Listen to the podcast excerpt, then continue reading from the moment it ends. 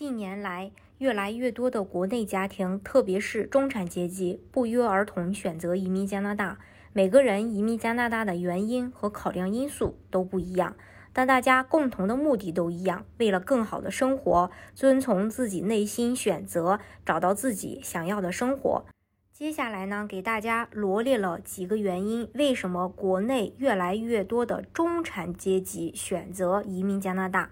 首先，户籍制度。我们以北京为例，有些人从大学毕业就一直在北京工作十几年，依然没有拿到户口，自己倒是无所谓，可孩子一直在北京读书，如果再拿不到北京户口，孩子就必须回老家高考了。现在各地的考题都不一样，回原籍高考会对孩子的考试成绩产生直接的影响。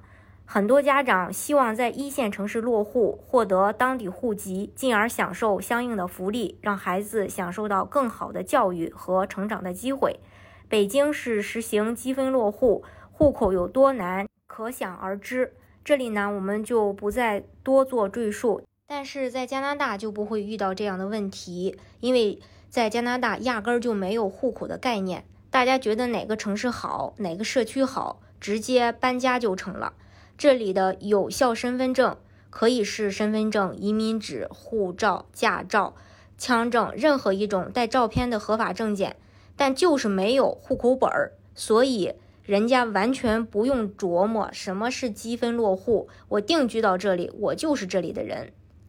第二类是为了孩子教育，如今先移民再留学早已不是什么新鲜事儿，更是许多家庭的呃优先选择。除去成绩认可度的因素以外，子女就可以以当地人的身份在加拿大上学。拿到身份后，可以享受免费的十二年义务教育，大学的录取门槛也会降低，上大学的学费也比留学生便宜很多。加拿大的教育与中国的应试教育不同，加拿大更注重培养学生的实践能力和动手能力，以及团队合作精神。加拿大。更注重学生的综合素质培养，对孩子未来踏入社会之后的就业比较有利。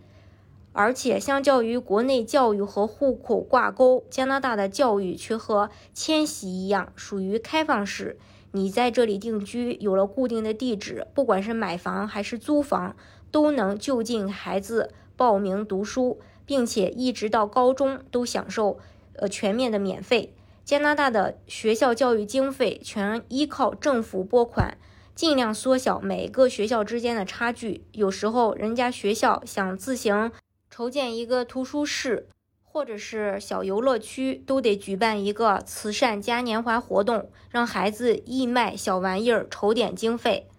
第三是失业保障，失业对中国的中产也是致命的打击。目前国内正是高速发展的阶段，机遇和发展机会丰富，但同时也存在很多不确定因素，下岗危机时刻威胁着在大城市苦苦打拼的中产。加拿大政策稳定，制度完善，公平法治，失业对他们来说也是问题，但算不上是大问题，因为在加拿大失业以后就会享受到各种社会保障和福利津贴。加拿大人失业可以享受到各种的社会福利保障，